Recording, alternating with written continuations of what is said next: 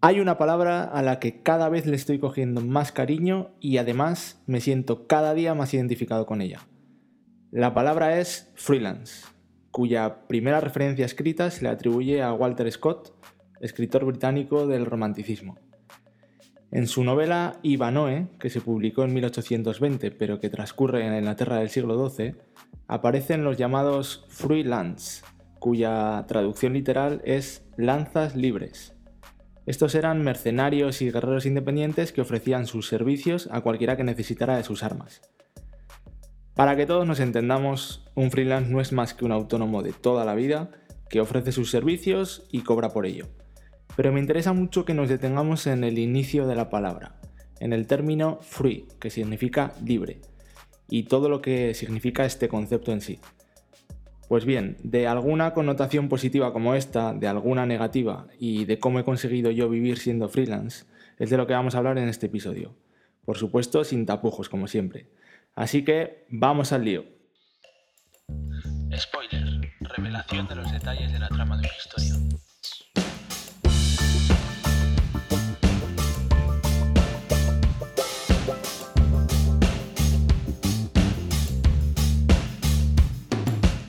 Soy Ignacio Verges y te doy la bienvenida a Spoiler, un podcast en el que pretendo acabar con el postureo que hay en el mundo startup y contarte la realidad detrás de emprender proyectos desde cero sin adornos. Si crees que esto va contigo, no te lo pierdas.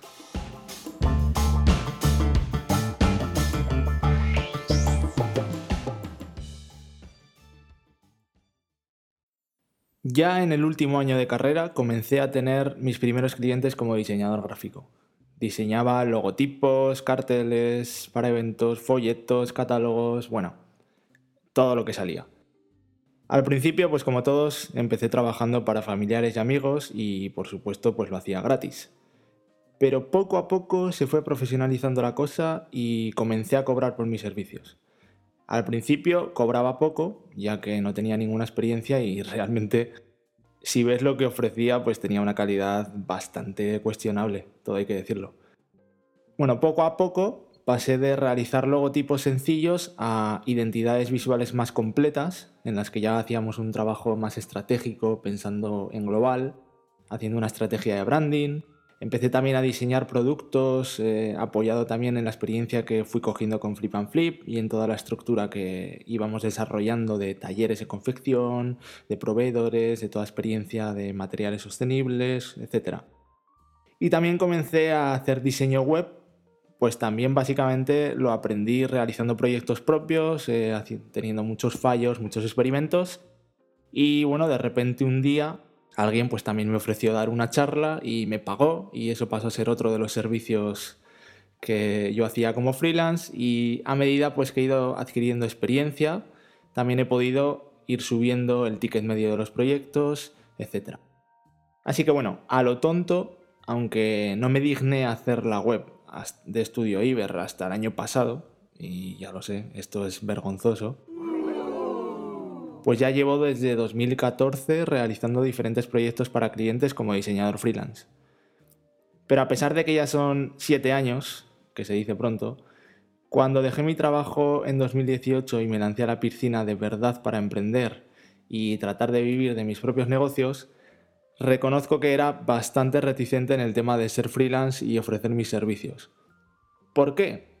Pues sencillamente porque yo creía que lo que hacía no era más que intercambiar tiempo por dinero.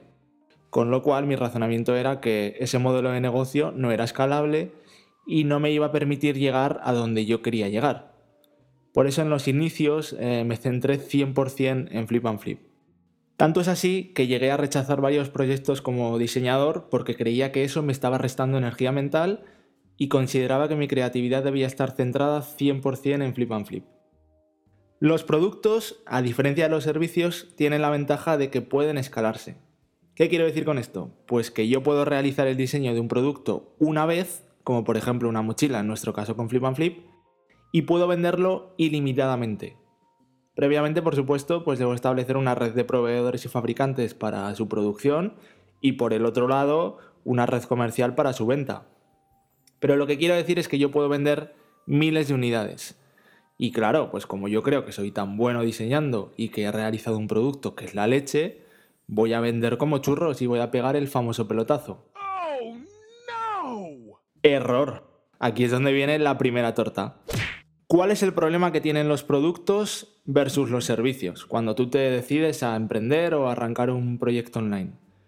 Pues bueno, ojo, bajo mi experiencia siempre, recordemos que aquí gurús los justos, pues eh, la diferencia es que para poder vender miles de unidades, tú tienes que llegar a una audiencia que posiblemente tendrá que ser de 10.000 o de 100.000. Porque claro, no todas las personas que entren en tu web o que vean tu producto en la tienda del barrio lo van a comprar. Lo comprará un porcentaje que, pues si todo va bien, en nuestro sector se estima que está en torno al 1%. Así que, ¿cómo hago yo para mostrar mi producto a miles de personas constantemente? Porque esto no solo es una vez. ¿Cómo lo hago mes a mes, mes a mes? Pues una de tres. O tienes ya una audiencia previa, imagina que tú eres una persona famosa con mucha influencia, o que tienes muchos seguidores en redes sociales, o que tienes un blog o una newsletter previa con muchos suscriptores. En nuestro caso, partíamos de una audiencia cero, bueno, por no decir cero, las personas de nuestro entorno, pero bueno, eso es prácticamente cero porque, ojo, estos no cuentan, ya que la mayoría te van a comprar por ayudarte y no porque realmente sean usuarios de tu producto. Así que bueno, esa es la primera opción, en nuestro caso, como os decimos, audiencia cero. La segunda opción es que tengas dinero para invertir en publicidad y poder comprar, digamos, entre comillas, esas visitas, lo cual tampoco era nuestro caso. Y la tercera opción es que tengas tiempo, es decir, vas a ir poco a poco creando una audiencia a través de, pues bueno, intentar salir en prensa o colaborar con influencias afines a tu audiencia, siempre por supuesto for free, porque recordemos que no tenemos dinero, vamos a ir generando contenido interesante para ellos, pues em, o mediante un blog, o mediante redes sociales, o en los canales más adecuados en cada caso. Que eso te va a ir posicionando en Google y poco a poco, también muy lentamente, si haces bien las cosas, pues eso irá dando sus frutos. Es decir, y aquí viene mi primera lección, si no tienes dinero ni tienes una audiencia previa para crear un producto online, sea un e-commerce, sea el negocio que sea, deberás pensar que tu negocio no va a alcanzar la rentabilidad hasta un medio largo plazo. Además, porque por un tiempo lo que vaya generando el negocio lo tendrás que reinvertir si quieres seguir creciendo, claro. Entonces, mientras Flip and Flip no era rentable, ¿de qué vivía yo? Te preguntarás. Pues bueno, eh, en mi caso, tanto era la convicción que yo tenía de que debía poner toda mi energía mental y toda mi creatividad en Flip and Flip y, rechazaba los proyectos, como te he dicho, de freelance, que, que lo que hacía era que por las noches y los fines de semana, pues cogía mi bicicleta y trabajaba de repartidor. Aquí realmente reconozco que pasé una de las etapas profesionales más duras hasta ahora. Primero, pues porque a nivel ego eh, eso te pone en tu sitio. Acabas de estudiar una carrera y un máster para que se supone vas a tener un buen trabajo y ganar dinero. Y ahora lo que estás haciendo es repartir con una bicicleta. Que, ojo, todos los respetos a la profesión, porque en el fondo, si lo piensas y yo así lo pensaba, es una absoluta tontería. Pero a tu alrededor eso no se entiende así.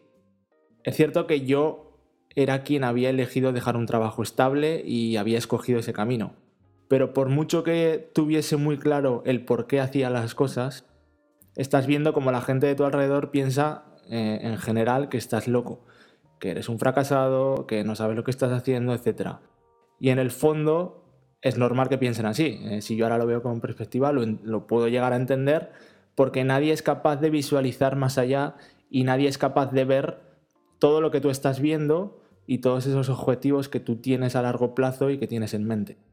Bueno, yo estuve así durante un tiempo y aunque suene raro decirlo, a mí lo que me sacó de ahí fue el COVID.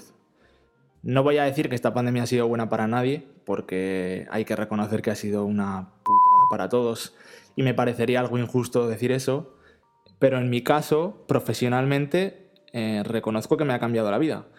Mira, yo comencé 2020 con Flip and Flip a buen ritmo, había movimiento y más o menos podía ir viviendo de ello, pero de repente en marzo la facturación con Flip and Flip pasó a ser cero.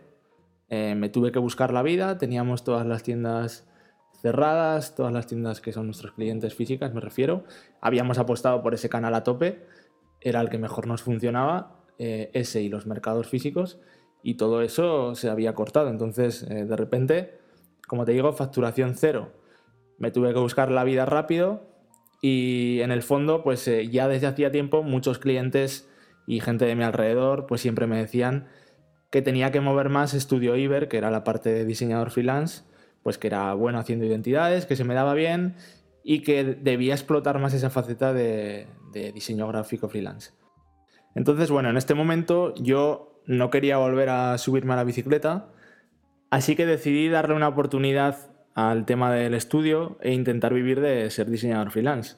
Aunque había sido muy reticente hasta el momento, pues bueno, dije, voy a probar. Hice la web durante el confinamiento en una semana, colgué ahí todos los proyectos que realmente ya había realizado muchos. Comencé a comunicarles mi nuevo enfoque pues, a mi entorno y clientes cercanos, también en redes sociales y, y bueno, poco a poco empezaron a llegar algunos proyectos con clientes que ya había tenido, etc. Pero bueno, quiero contarte en mi caso cómo, cómo es ese proceso en el que te decides a lanzarte y consigues esos primeros clientes. Eh, la estrategia de ventas que mejor me ha funcionado a mí, sin ninguna duda, ha sido el boca a oreja. Es decir, cuando un cliente confía en ti para un proyecto y te paga, eh, debes dar el 110% de ti para aportarle mucho valor.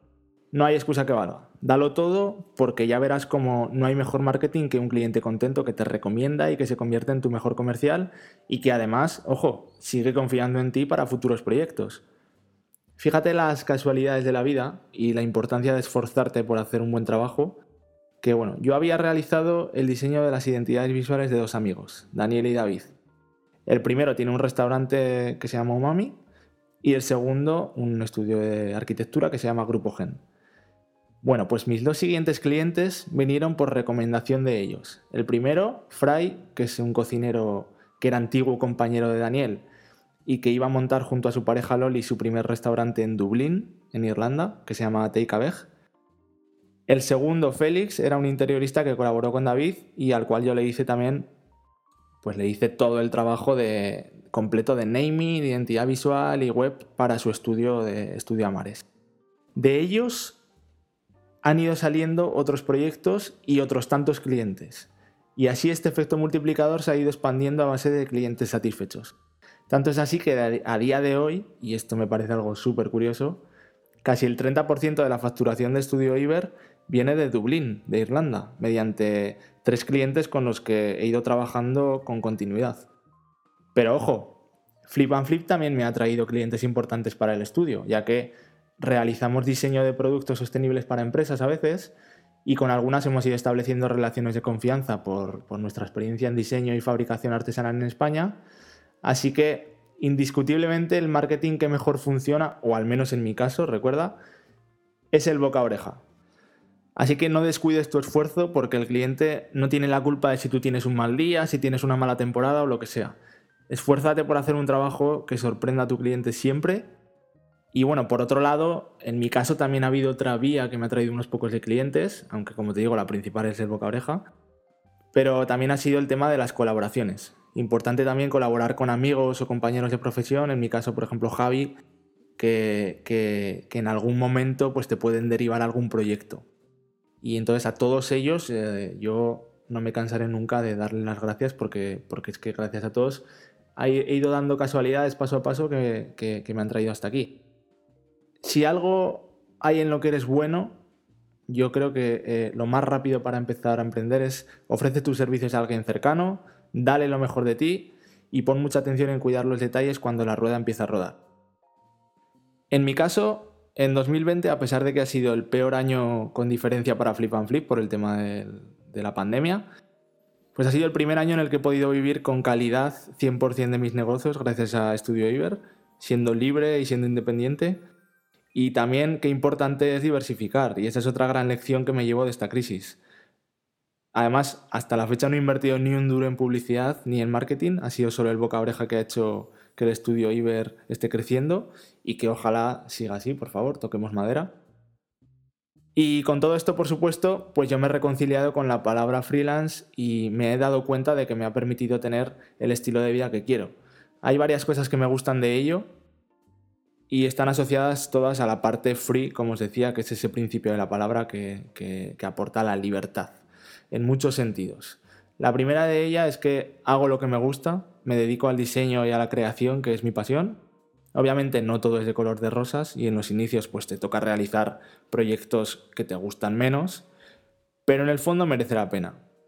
La segunda parte es que soy dueño de mi tiempo, siempre y cuando cumpla los compromisos con los clientes, pues yo organizo mi tiempo desde que me levanto. Puedo permitirme en muchas ocasiones eh, no trabajar un lunes, un martes y, y a cambio hacerlo un domingo cuando sea. Y la tercera pata de la libertad es el lugar no estoy atado a un lugar, ya que puedo realizar mi trabajo desde cualquier parte del mundo. De hecho, como os decía, eh, tengo gran parte de mis clientes en Irlanda y esto no supone ningún inconveniente. Esto me hace empezar a plantearme algo que siempre ha rondado en mi cabeza, que es la idea de vivir en otro país por un tiempo. Aquí hago un poco de spoiler, así que si te quieres enterar de más, suscríbete para no perderte los futuros capítulos. Yo no digo nada. Obviamente no todo es de color de rosas, también tiene sus cosas feas, como por ejemplo pues que tienes que aguantar en ocasiones clientes o proyectos que no te gustan, tienes que trabajar en momentos en los que a lo mejor tus amigos o familiares están de fiesta, y, pero bueno, ahora con la pandemia la verdad es que eso no sucede, por desgracia. Y acabas trabajando indudablemente muchas más horas al día y no desconectas prácticamente nunca. Pero todas esas cosas que podemos llamar negativas, entre comillas, son inherentes a emprender un negocio de cualquier tipo Así que yo siempre digo que si no estás dispuesto a sufrirlas, es que realmente no estás dispuesto a emprender tu negocio. Y si eliges este camino, siendo que tenemos por fortuna la suerte de poder elegir, cosa que no todo el mundo puede, pues no te quejes, joder. Disfruta y aprieta los dientes cuando vengan momentos duros y que ya pasarán. Piensa que todo forma parte de un camino y que, eso te llevará a donde quieres llegar. Así que bueno, hasta aquí el episodio de hoy. Espero que si estás pensando en emprender tu primer negocio y no sabes muy bien si empezar por productos, si si empezar por servicios, pues espero que mi experiencia y mis errores te, te ayuden a arrancar. Te animo a que si te ha gustado te suscribas en tu plataforma de podcast favorita y que si te apetece lo compartas en tus redes sociales y a tus amigos, porque esto es lo que me va a ayudar a seguir creando contenido y poder hacer crecer poco a poco esta comunidad de mentes inquietas en las que te vaya mostrando mis errores y aciertos montando diferentes negocios.